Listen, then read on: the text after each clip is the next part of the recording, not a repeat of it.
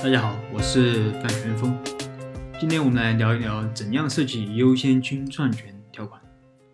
优先清算权就是在公司发生清算事件的情况下，投资人有权优先获得清算收益的权利。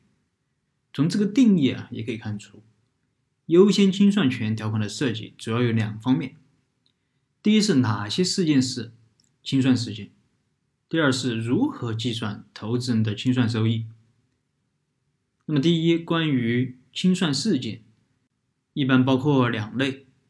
第一类是法定清算事件，公司法规定了这几种情形是法定清算事件：第一是公司章程规定的营业期限届满，或者公司章程规定的其他解散事由出现；第二是股东会或者股东大会决议解散；第三是依法被吊销营业执照。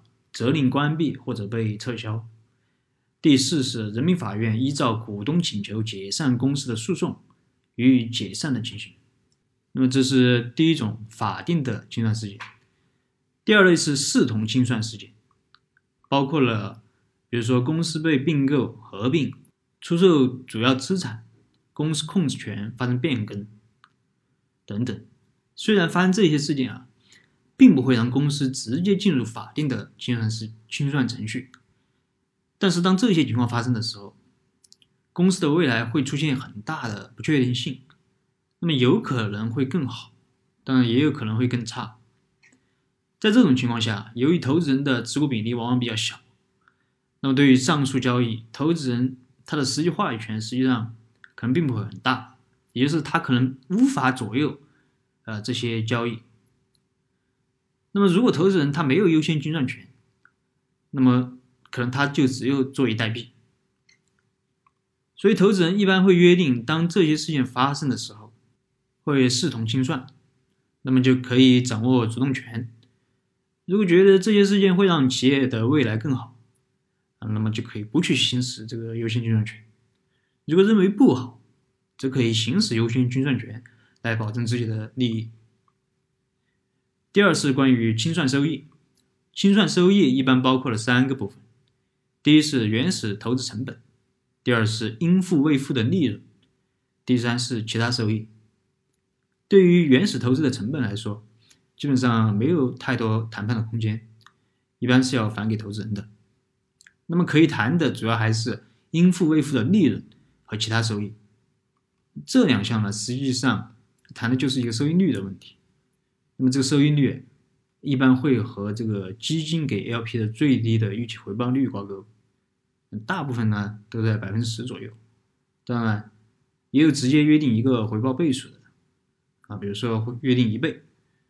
那么如果投资人在这种情况下投了一千万，那么清算后他要拿回来的就是两千万。除了清算事件和清算收益外，还有一点就是是否参与分配的权利。这是什么意思呢？主要指的就是投资人在获得了这个清算收益后，如果还有剩余的财产，那么投资人还可以要求按照他的持股比例来分配这些剩余的财产。参与分配权啊，主要有三种，分别是无参与分配权、完全参与分配权和负上限的参与分配权。无参与分配权就是不参与剩余财产的分配。而完全参与分配权就是按照持股比例参与分配剩余财产。那么负上限的参与分配权呢，就是介于两者之间，就是按照持股比例参与分配剩余财产，但是呢有一个上限，比如说当投资人的整体投资回报率达到了原始投资成本的呃三倍，那么就不再参与分配了。以上是关于优先清算权设计的主要三点内容。最后呢，我们谈一个问题，就是投资人的清算，投资人的清算收益是不是谈的越高越好？那其实并不是，这和我前面讲的这个优先分红权的逻辑是差不多的。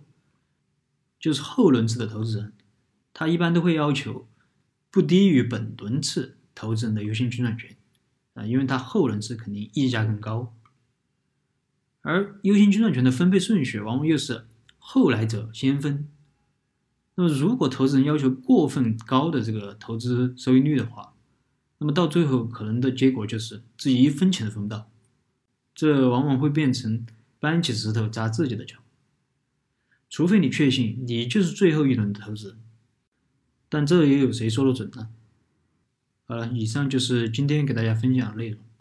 如果大家有疑问，可以添加我的微信或者给我留言，我们再深入的沟通交流。